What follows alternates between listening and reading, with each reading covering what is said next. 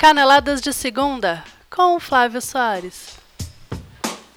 Na corrida por uma vaga na final da Copa do Brasil, o Grêmio fez a lição de casa e, com a vitória de 1 a 0 ontem sobre o Cruzeiro, leva uma pequena vantagem para o duelo decisivo na próxima quarta-feira em Minas Gerais. Botafogo e Flamengo, por outro lado, não saíram do 0 a 0 no Engenhão. Eu sou Flávio Soares e essas são as minhas caneladas para o ganhador.com. Depois de abrir mão entre aspas, né, da disputa do Campeonato Brasileiro para manter o foco na Copa do Brasil e na Libertadores, o Grêmio recebeu o Cruzeiro em Porto Alegre pelo primeiro jogo das semifinais da Copa do Brasil. E o jogo foi exatamente o que se esperava. Diante de mais de 45 mil pessoas, os donos da casa foram para cima da equipe mineira, que só conseguiu se aprumar em campo e realizar alguma troca de passe e tal com cerca de 30 minutos de jogo muita coisa. O Grêmio pressionou bastante o Cruzeiro. E não fosse o goleiro Fábio, o Cruzeiro teria ido para o intervalo com um placar bem adverso. Foram duas defesas importantíssimas do goleiro, aos 12 minutos e aos 32 da etapa inicial. Finalizações de Barrios e Pedro Rocha. Mas aos 45, o Fábio deu rebote, uma finalização perigosíssima do Luan e o Barrios, sabe aquele problema de centroavante que o Palmeiras tem, que o Borja não tá dando certo tal. Então, o Barrios, tá, o Palmeiras cedeu o Barrios ali pro pro Grêmio, né? Tá vendo o resultado agora. É o centroavante que o Palmeiras precisava. De todo modo, o Barrios pegou o rebote, mandou pro fundo do gol e abriu o placar, fez lá 1 a 0 para o Grêmio. Em desvantagem no placar, o Cruzeiro voltou mais esperto para o segundo tempo, mas foi incapaz de levar perigo real ao gol de Marcelo Groi, que só foi trabalhar de verdade nos acréscimos do segundo tempo, quando evitou o empate pulando nos pés do Raniel para evitar a finalização. No mais, faltou ao Cruzeiro, de verdade, qualidade para ameaçar o gol tricolor. Cruzeiro sofreu demais sem poder usar o Sassá. Mas que o torcedor não se iluda. Embora tenha vantagem, o Grêmio não matou o jogo. E o placar de 1 a 0 contra uma equipe como a do Cruzeiro deixa a vaga em aberto. Tudo bem que o Mano Menezes é mestre em perder competição de mata-mata, né? Mas em teoria ainda faltam três jogos para sabermos quem será o campeão. Dá tempo de perder o, o, título ainda nesse meio do caminho, né? Alguém se lembra do Sport Corinthians? Pelo lado do Grêmio, o bom zagueiro Pedro Jeromel, que inexplicavelmente não foi convocado pelo Tite em detrimento do Rodrigo Caio, que vive uma fase péssima, se contundiu no final do jogo e deve ficar fora da equipe por pelo menos três semanas. Desfalque certo para o próximo jogo na quarta-feira que vem lá em Minas. E pode ser um desfalque decisivo, inclusive.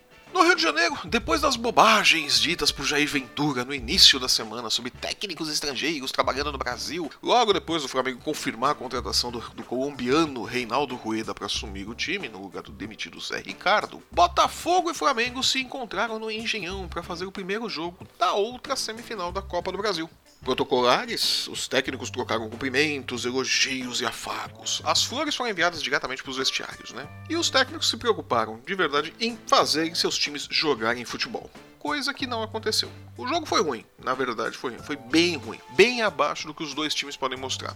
Mesmo assim, teve seus momentos. Mostrando logo de saída seu estilo de jogo, o Flamengo de Rueda não se acanhou por ser o visitante, buscou o jogo o tempo todo. O Botafogo demorou um pouco para equilibrar as ações, mas terminou o primeiro tempo sendo melhor que o Flamengo. Mas a melhor chance, curiosamente, foi do Flamengo que viu o BRU perder um gol feito após uma surpreendente batida de roupa do Gatito Fernandes. Que é bom goleiro, mas gosta de dar susto, meu Deus do céu, como ele gosta de apavorar a torcida. E a comissão técnica do, do Botafogo, né? Os caras devem ter batido arrependido. Ah, por que, que não pus o Jefferson?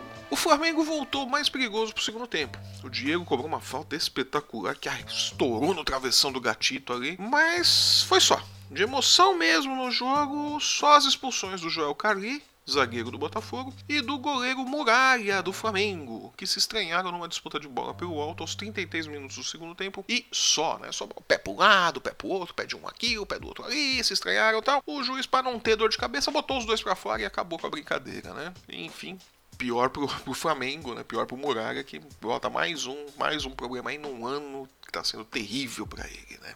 Com o resultado, o Botafogo leva uma vantagem mínima para o jogo decisivo na próxima quarta-feira lá na Ilha do Gubu. O novo empate em 0 a 0 leva a decisão para os pênaltis. Qualquer empate com um gol classifica o Botafogo. Para o Flamengo, só a vitória interessa, ou o 0 a 0 para ir definindo os pênaltis e o que, que vai acontecer. Mas, na real, o Flamengo tem que ganhar.